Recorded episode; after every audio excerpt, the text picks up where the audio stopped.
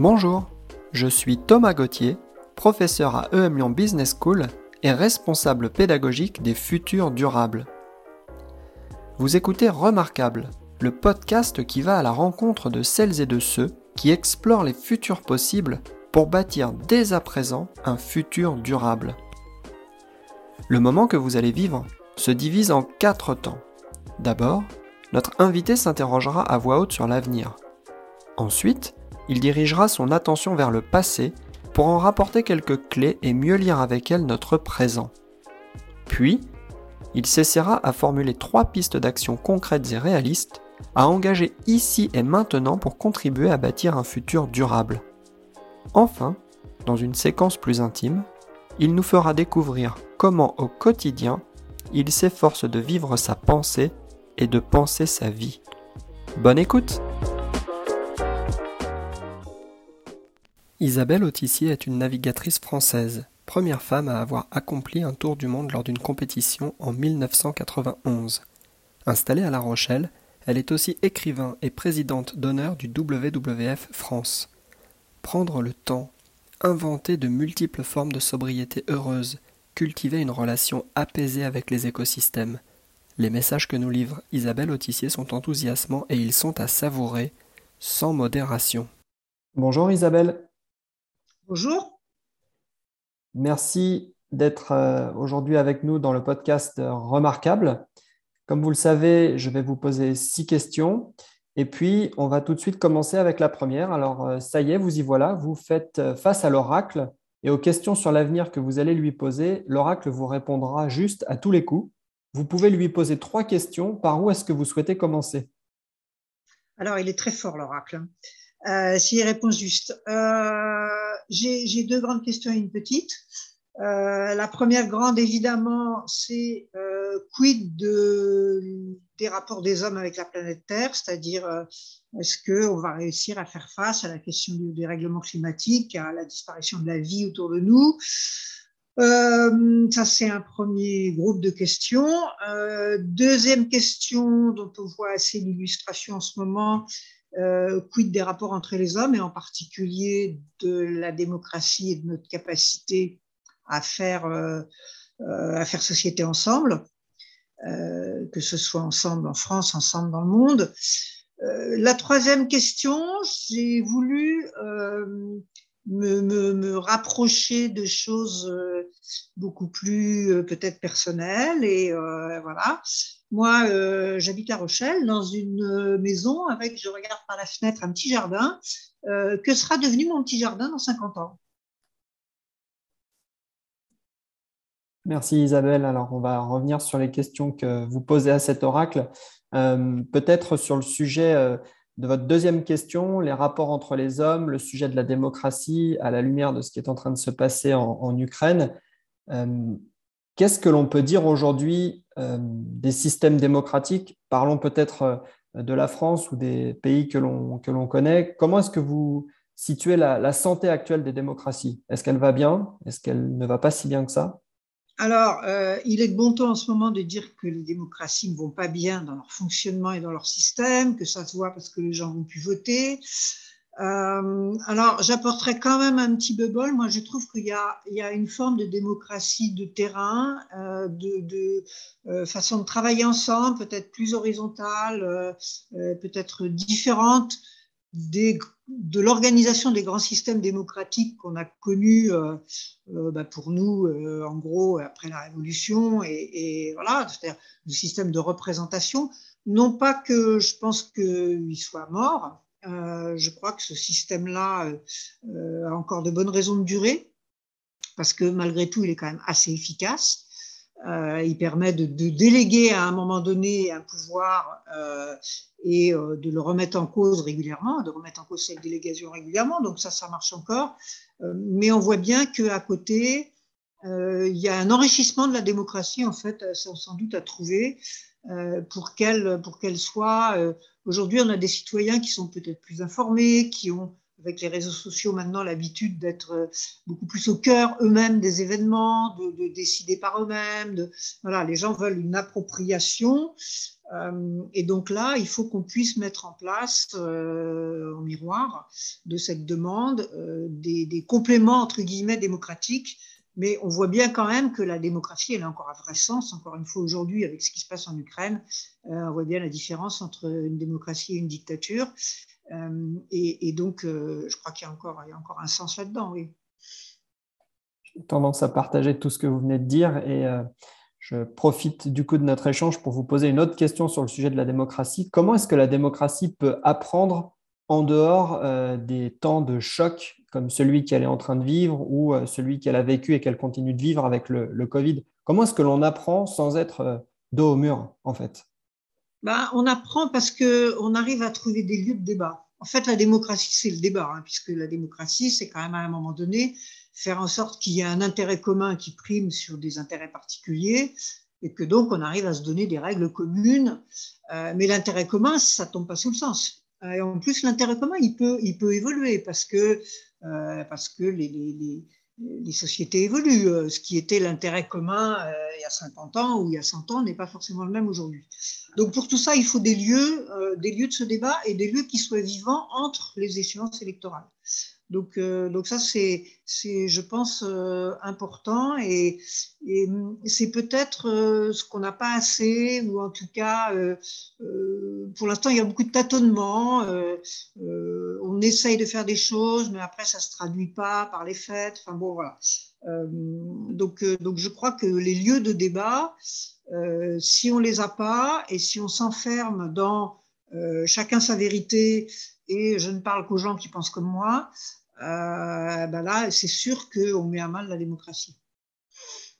Et pour aller dans le sens euh, de la question autour des débats, où est-ce que se situe le, temps long et le, et le, futur dans les débats? Comment est-ce que l'on fait pour lui donner sa place? Comment est-ce que l'on fait pour donner la parole à des générations qui ne sont pas encore nées? Comment est-ce que l'on fait pour euh, accepter éventuellement des contraintes, des limites, des sacrifices dans le temps court pour finalement sauvegarder l'espèce? Comment ça se passe? Alors, c'est pas que des contraintes et des sacrifices. Hein. Euh, là, euh, à mon avis, vous versez dans, par exemple, l'écologie punitive. C'est aussi euh, des joies nouvelles, des contacts nouveaux, des idées nouvelles, des métiers nouveaux, des tas de trucs. Très bien. Donc, c'est pas que triste et, moche le changement, heureusement. sinon, on ne changerait jamais. après, comment on fait? Bah, On fait en se projetant le mieux qu'on peut, hein, parce que tout ça n'est que des projections, euh, au lieu de se projeter à la fin d'un mandat électoral, qui sont en général des temps assez courts, hein, sur quelques années, euh, bah, de se projeter à 20 ans, 30 euh, ans, 50 ans. Sur le climat, c'est par exemple un peu ce que font les gens du GIEC, mais on peut le faire sur tout un tas d'autres façons de voir les choses. Par exemple, quel serait le périmètre euh, d'une municipalité dans 50 ans. Qu'est-ce qu'on voudrait que ce soit? Euh, Aujourd'hui, on sait à peu près euh, quelle responsabilité, quelle, quelle, organisation ça mais est-ce que est-ce qu'on veut l'améliorer? Est-ce qu'on a des idées? Et, on sait bien que les choses se font sur le temps long, que ce soit en matière économique, bien sûr en matière climatique ou de, biodiversité, mais, mais on voit bien que les, changements, ça ne se fait pas en quelques minutes on parle beaucoup de l'énergie, par exemple. Aujourd'hui, on dit, bah, euh, bah, faire une centrale nucléaire, c'est bien, mais si on la décide maintenant, elle sera opérationnelle en 2035 ou en 2040. Donc on voit bien qu'on est déjà là dans un temps beaucoup plus long euh, que le simple temps électoral. Donc c'est ça qu'il faut penser. Et pour ça, euh, pour ça, il faut arrêter de regarder le bout de ses chaussures et puis accepter de lever un peu le nez. Et pour aller dans votre sens, ce qui peut-être est nécessaire, c'est de réinterroger les termes du contrat social et de se dire que ce contrat social, il a peut-être euh, pendant longtemps été euh, structuré autour euh, de, faire croître un revenu, puisque c'est la manière la plus pratique que l'on a trouvée pour résumer les choses et résumer le, sel de la vie. Un contrat social fait de, sobriété heureuse, j'ai déjà entendu cette expression, il me semble qu'elle est, qu'elle est parlante. Après, j'ai envie de vous dire sur les questions que vous posez, qui devraient être abordé à tout un tas d'échelles. Il faut du temps pour pouvoir penser ces questions. Comment est-ce que l'on ralentit euh, de façon euh, délibérée, de façon heureuse, sans pour autant, euh, comme on l'entend parfois et de façon sûrement simplifiée, se retrouver hors course? D'ailleurs, est-ce que c'est un problème d'être hors course? Moi, je n'ai pas de réponse à cette question. Hein. Donc je ne vais pas vous en donner.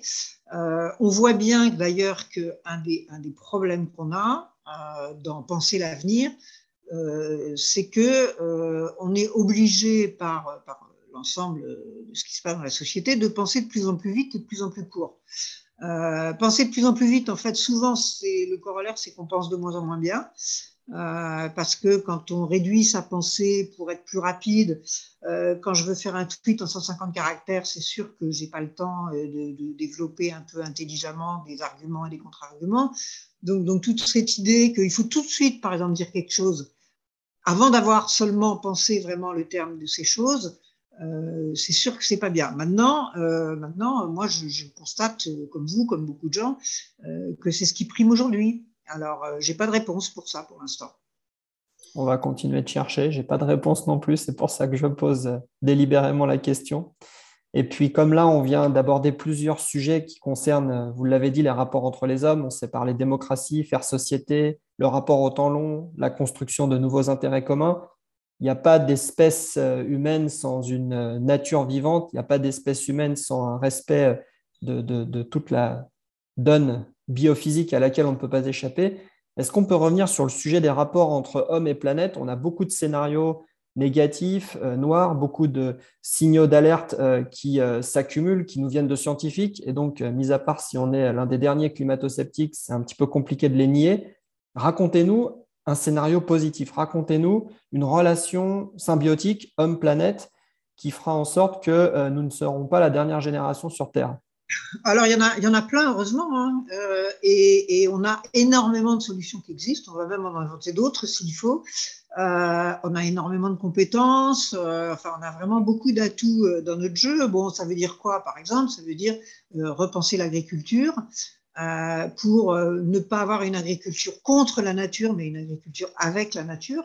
Euh, arrêter de prendre la terre pour un substrat et prendre la terre pour quelque chose de vivant, avec des vers de terre, avec des tas de choses qui se passent dans le sol, qui vont faire que, le sol va finalement nous aider à cultiver ou, à faire de l'élevage, enfin voilà, en tout cas assurer des productions hein, qui, nous conviennent. Euh, donc je crois que ça, c'est pas très compliqué. On le voit, euh, euh, que ce soit par exemple l'agriculture biologique ou même l'agroécologie, c'est des modèles qui fonctionnent, qui sont économiquement valables pour les producteurs, qui sont meilleurs pour la santé, donc qui globalement font une dépense inférieure en termes de santé publique, puisque on a des gens qui ont moins de cancer ou moins de maladies X Y, qui sont plutôt sympathiques pour les gens en termes gustatifs, parce que la plupart du temps, quand même, c'est des produits qui sont euh, plus euh, agréables à manger, on va dire, qui ont plus de goût hein, que, les, choses produites. Euh, entre manger un poulet qui a six semaines élevé en batterie sans voir le jour, ou manger un poulet de ferme qui a un peu cavalé dans, dans, un pré, on est bien d'accord que ça n'a pas le même goût. Voilà, donc c'est aussi socialement autour, de, autour de ça, de l'alimentation, retrouver le goût de cuisiner, pourquoi pas en famille, avec ses gamins, de se faire plaisir, de, peut-être de prendre justement un petit peu de temps pour faire ça, même si euh, la cuisine, ça peut être simple et pas forcément. Enfin voilà. Donc, donc tous ces scénarios, là, je le décline sur l'alimentation, l'agriculture, parce que je pense que c'est euh, euh, c'est un sujet extrêmement important, mais on peut le décliner sur l'énergie, on peut le décliner sur beaucoup, beaucoup d'autres domaines, sur la consommation des, des, matières premières, par exemple. Enfin voilà, il y a il y, a quand même beaucoup, beaucoup de moyens euh, de faire autrement, mais la, la, chose de base, en fait, c'est qu'il faut remettre les priorités dans le bon ordre. C'est-à-dire que vous l'avez dit vous-même, on a quand même beaucoup été dans des priorités euh, qui euh, étaient le béaba d'un système capitaliste où la première des choses, c'est un profit immédiat pour les entreprises et la rémunération des actionnaires.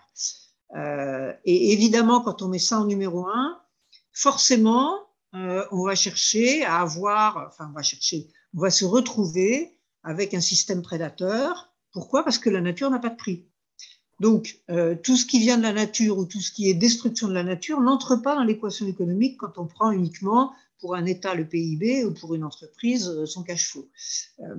or, on se rend compte que que ce soit un État ou une entreprise, ils ne survivent que parce qu'il y a une nature. Sinon, ça s'arrête tout de suite. Donc, donc voilà, donc la question c'est comment est-ce qu'on modifie l'architecture économique et, l'architecture politico-sociale pour remettre les priorités dans le bon ordre, en remettant donc les fondamentaux.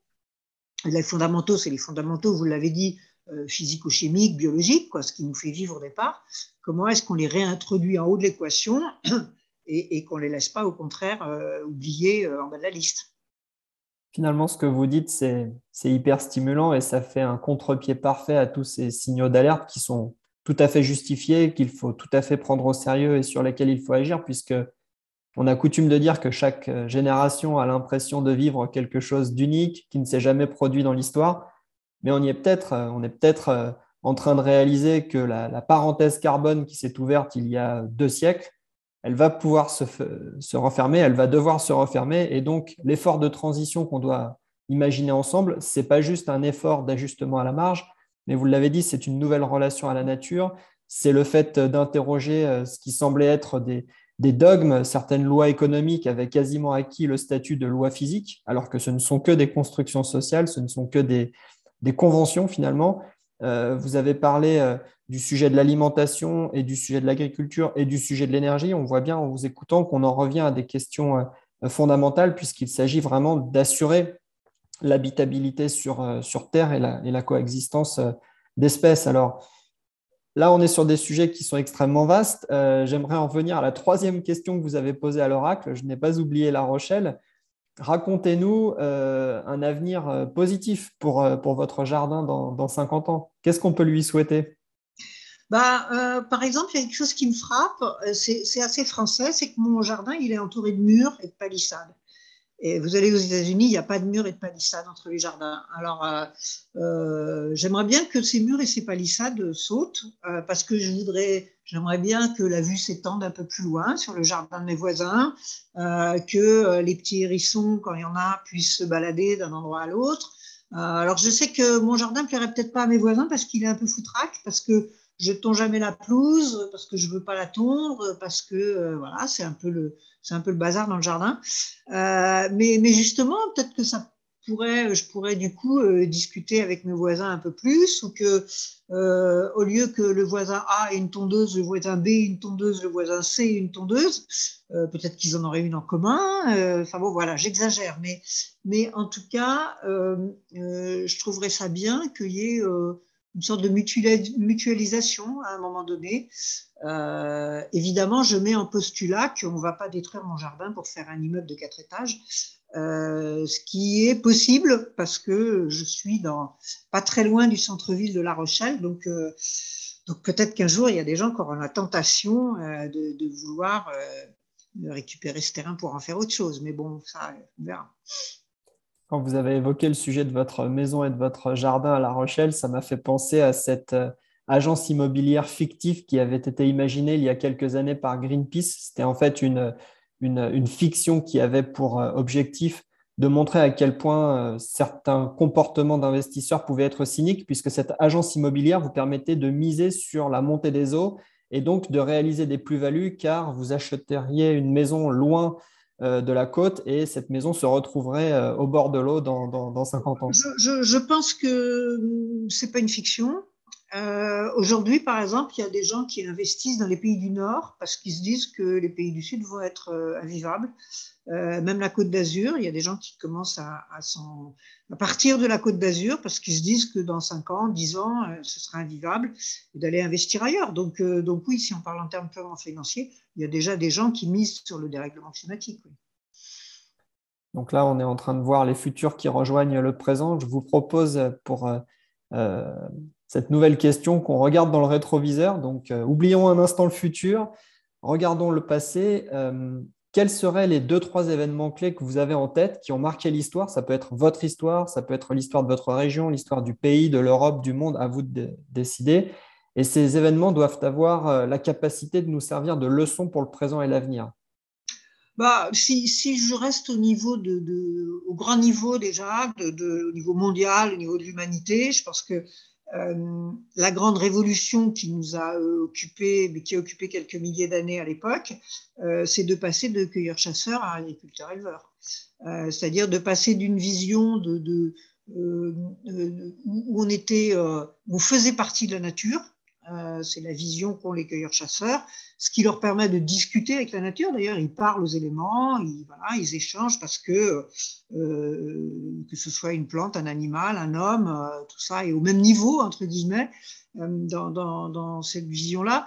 Euh, et puis après, on passe à cueilleur-chasseur, à, agriculteur-éleveur, c'est-à-dire qu'on commence à considérer que la nature est un objet euh, qu'on va utiliser pour répondre à un certain nombre de besoins.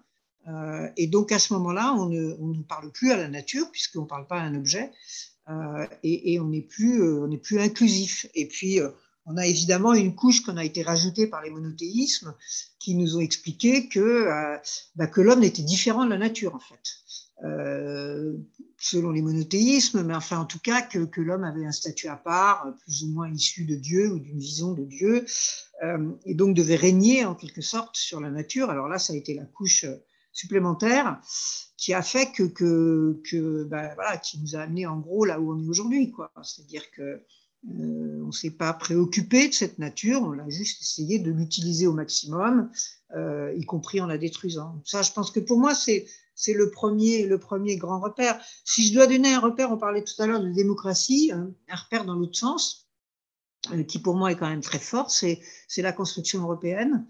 Euh, même si elle est euh, imparfaite, euh, même si elle est chaotique, même si elle va pas assez vite. Enfin bon, voilà, on peut mettre tous les points virgules qu'on veut. il n'empêche que c'est, à mon sens, la première fois qu'un groupe d'États rentre dans une véritable coopération et essaye de se donner des règles en commun euh, dans finalement un espace où il y a quand même des, comment dire, euh, des, visions euh, de la vie, des, perceptions qui sont quand même très différentes hein, entre entre je sais pas quoi, entre un grec et un suédois, voilà, on n'a pas tout à fait les mêmes choses en tête. Mais en tout cas, je trouve que voilà, euh, on, a, on, essaye de créer collectivement euh, un espace d'échange, de liberté, euh, de prospérité d'une certaine manière, mais aussi un espace intellectuel, culturel. Enfin voilà, je trouve que ça peut préfigurer de ce qu'on peut essayer de construire pour, pour apaiser les tensions et pour essayer d'avoir des des, sociétés qui arrivent à se, parler les unes les autres. Donc, euh, donc voilà, moi je crois que après, euh, je, non, je vais pas, vais pas prendre l'exemple pour moi. Je crois que ça n'a pas beaucoup d'intérêt, mais euh, mais ce qu'on voit quand même, c'est que oui, là, on est on est, tout à l'heure, vous disiez, chaque génération a l'impression que, ce qui lui arrive est absolument particulier et, incroyable. Euh, je pense que du point de vue de l'histoire des cueilleurs-chasseurs, on est effectivement, à mon avis, à un bouleversement, qui peut être de, taille à peu près similaire. Euh, c'est-à-dire qu'il va falloir vraiment inventer carrément autre chose. Euh, et peut-être pas, on n'aura peut-être pas des milliers d'années pour l'inventer. Et puis, concernant la, construction européenne, que moi je considère quand même comme quelque chose d'encore assez frais, même si ça a déjà quelques dizaines d'années, euh, voilà, je trouve que là aussi, euh, ça ouvre quand même un, champ des possibles euh, partout sur la planète, même si pour l'instant, il n'y a pas beaucoup d'autres d'autres endroits où on voit ce genre de construction se, mettre en place. Mais enfin bon, je pense que qu'il y a quand même, il y a quand même ici et là des coopérations qui commencent à se, tisser. Je crois qu'il y a énormément de choses dans les deux repères historiques que vous avez identifiés. La, révolution néolithique d'un côté, alors celle-ci, elle nous renvoie 10 ou 11 000 ans en arrière. Ce n'était pas non plus euh, la semaine dernière. et en vous écoutant, j'avais l'impression que peut-être cette révolution néolithique a marqué d'une certaine manière, et l'expression est peut-être mal choisie, le début de la, de la colonisation, c'est-à-dire que c'est le début euh, de l'histoire où l'espèce humaine a décidé de coloniser non pas nécessairement d'autres peuples, mais les ressources justement euh, naturelles, l'espace naturel. Oui, c'est le début de l'appropriation en fait. C'est-à-dire que quand vous avez un champ, euh, bah, il faut que le champ vous appartienne. Il appartient à quelqu'un parce qu'il ne faut pas que n'importe qui vienne euh, en faire autre chose. Donc, euh, donc voilà, quand vous avez des bêtes, c'est vos bêtes à vous. C'est c'est pas les animaux qui sont qui sont sauvages et qui sont. et puis c'est le début de l'accumulation. les cueilleurs-chasseurs, eux, ils ne cueillaient, ils ne chassaient que pour leurs besoins immédiats. il n'y avait pas d'accumulation avec l'invention de l'agriculture et de l'élevage, on commence à euh, mettre du grain dans des, silos euh, pour la mauvaise saison. On commence à euh, se dire qu'on va garder des bêtes petit à petit, qu'on va les faire se reproduire pour en avoir plus l'année d'après. Voilà, toutes ces, toutes ces idées-là, elles, naissent, elles naissent à ce moment-là. Et ce qui est intéressant, c'est que quand on discute avec des paléontologues, par exemple, ils ont l'air de dire que l'être humain était en meilleure santé quand il était cueilleur-chasseur parce qu'il avait une, alimentation plus variée euh, et, qu'il n'avait pas les problèmes de famine euh, qu'ont pu connaître euh, les agriculteurs euh, parce qu'ils sont dépendants d'une mauvaise récolte ou d'une bonne récolte. Donc, je trouve que c'est assez intéressant de remettre ça en perspective. Même si aujourd'hui, je pense que cueilleur-chasseur n'est sans doute pas le modèle euh, auquel pourraient recourir 7 milliards d'individus. D'abord parce qu'il n'y a plus assez de bêtes sauvages, vu qu'on en a quand même passé beaucoup à la trappe. Euh, et que et qu'aujourd'hui on est on est trop nombreux certainement pour que, ça puisse être un modèle qui fonctionne. Donc euh, la question n'est pas de revenir de toute façon euh, à ce qui se faisait il y a, il y a 11 000 ans. Non, mais par contre, en convoquant ce repère historique, donc c'est 10 ou 11 000 ans en arrière, vous nous dites quand même, ou en tout cas ce que j'en comprends, c'est que les civilisations, les sociétés se sont construites euh, depuis euh, cette, sédentarisation euh, qui remonte à la révolution néolithique. Tout un tas d'institutions ont été imaginées, des rapports au spirituel ont été imaginés, des religions dont vous parliez ont été imaginées sur une période qui a couvert plusieurs millénaires. Et là, on est en plein dans une parenthèse carbone. Et grosso modo, ce que nous disent les scientifiques, c'est que l'on a quelques années et dans le meilleur des cas, quelques décennies pour reconstruire des réalités euh, sociales qui vont faire la paix finalement avec la réalité biophysique. Et on a un temps qui est extrêmement court par rapport à des millénaires bah là, là, d'organisation. Les, gens du GIEC qui parlent de la décennie, hein. euh, donc ils ne parlent même pas de, 2050, ils parlent de 2030. Euh, donc, mais bon, ça fait 40 ans qu'ils le disent. Hein. Donc, si on avait commencé à les écouter et à faire les choses il y a 40 ans, on ne serait pas au pied du mur aujourd'hui avec un mur aussi haut devant nous. Mais bon, ça n'empêche que même si le mur est haut, il faut quand même essayer de le grimper parce que euh, plus on va y arriver, mieux ça se passera. Vous parliez de 40 ans ou de plusieurs décennies, ça me fait me souvenir que quelques jours en arrière, il me semble que l'on a fêté les, 50 ans de la parution du rapport au Club de Rome des, des Meadows du, du, MIT, donc euh, exactement euh, un constat qui, qui a été... Et ce qui est très intéressant, c'est que euh, les projections du Club de Rome sont extrêmement exactes. Et, et, que quand on regarde la réalité, quand on met la réalité sur les courbes, on n'est vraiment pas loin. Donc, euh, à l'époque, on les a traités de fous. Hein. Euh, on, les, on, les, a traités de Cassandre, euh, que bien sûr que non, etc., euh, etc. Et puis, quand même, euh, finalement, ils étaient quand même pas loin de la vérité. Quoi. Voilà, vous mettiez à l'époque trois, quatre chercheurs un peu illuminé ou en tout cas compris comme tel 50 ans en arrière. Et aujourd'hui, les prédictions euh, qu'ils ont faites sont confirmées par euh, des acteurs qu'on ne peut pas vraiment taxer de, euh, d'anarchistes ou, euh, ou, ou d'écologistes. C'est confirmé. confirmé. par la réalité, tout simplement. Quand vous avez les chiffres sur la production, sur euh, ça. Alors après, attention, hein, c'était pas des illuminés, c'est des gens qui avaient beaucoup beaucoup travaillé pour en arriver là. Donc euh, c'était pas, c'était pas des je pense que. J'imagine que c'était basé sur sur les faits et sur les projections extrêmement argumentées. Simplement, peut-être que leur approche systémique n'a pas été, je dirais plébiscité au même titre que la théorie économique, puisque leur analyse partait d'une observation très fine des déterminants physiques. Et les déterminants physiques, euh, c'est aujourd'hui qu'on se rend compte que l'on ne peut pas en faire euh, l'économie et on ne peut pas juste compter le monde en, euros ou en dollars. Surtout qu'à l'époque, on était encore à la fin des, des Glorieuses. Euh, où euh, l'économie de marché, euh, c'était l'alpha et l'oméga, où il n'y avait aucun problème, où il suffisait de faire 5% de croissance pour que tout aille mieux. Quoi.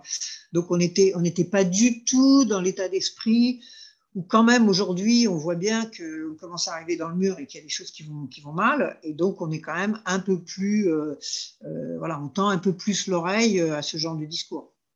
Oui, on tend l'oreille à ce genre de discours. Les entreprises, on l'espère, se mettent en ordre de bataille, nous aussi individuellement. Ça m'amène très naturellement à l'ultime question que je voulais vous poser.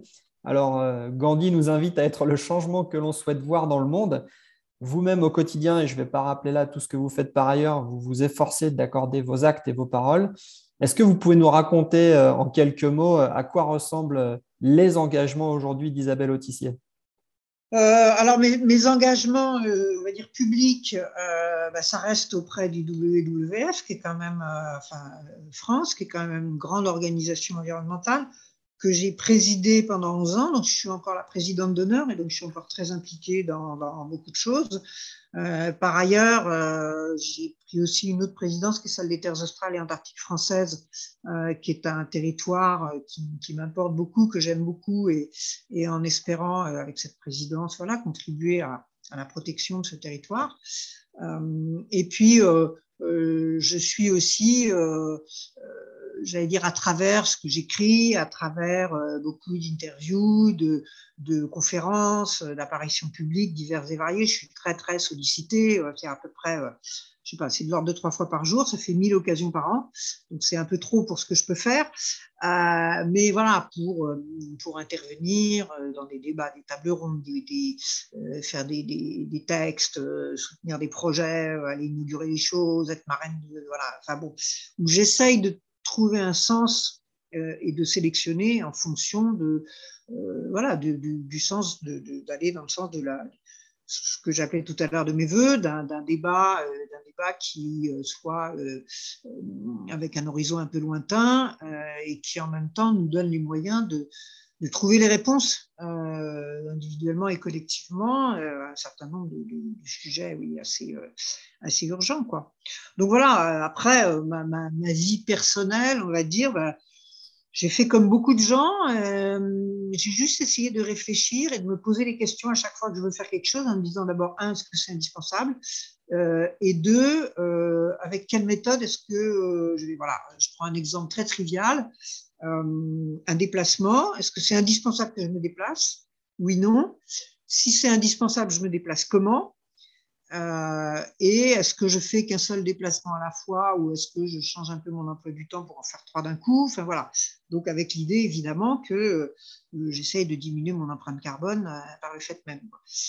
Donc, donc après, ça, ça, peut se faire sur tout. Hein, et, et, ce qui est sympa en fait dans, dans cette dans cette façon de voir les choses, c'est que ça devient un jeu. Euh, et, euh, au début, on se dit, oh, ça va être compliqué, ça va être casse-pied, ça va être, euh, ça va me limiter, ça va. Et en fait, non, parce qu'au bout d'un moment, ça, oui, ça commence à être un jeu. Et, on, progresse tout le temps. Euh, et c'est vrai aussi pour, euh, pour sa production de déchets, euh, c'est vrai pour l'organisation de sa maison, pour les vacances, pour je sais pas quoi, tout un tas d'aspects de, sa vie personnelle où on joue à faire mieux. Et, et c'est assez, comment dire, c'est assez agréable euh, à un moment donné de se dire que tiens, on a trouvé un truc, euh, voilà, euh, on a trouvé une bonne idée tout seul ou avec d'autres gens, hein, et puis on met en œuvre quelque chose de nouveau, et puis ça se passe bien, et puis on réfléchit ou on améliore, enfin voilà.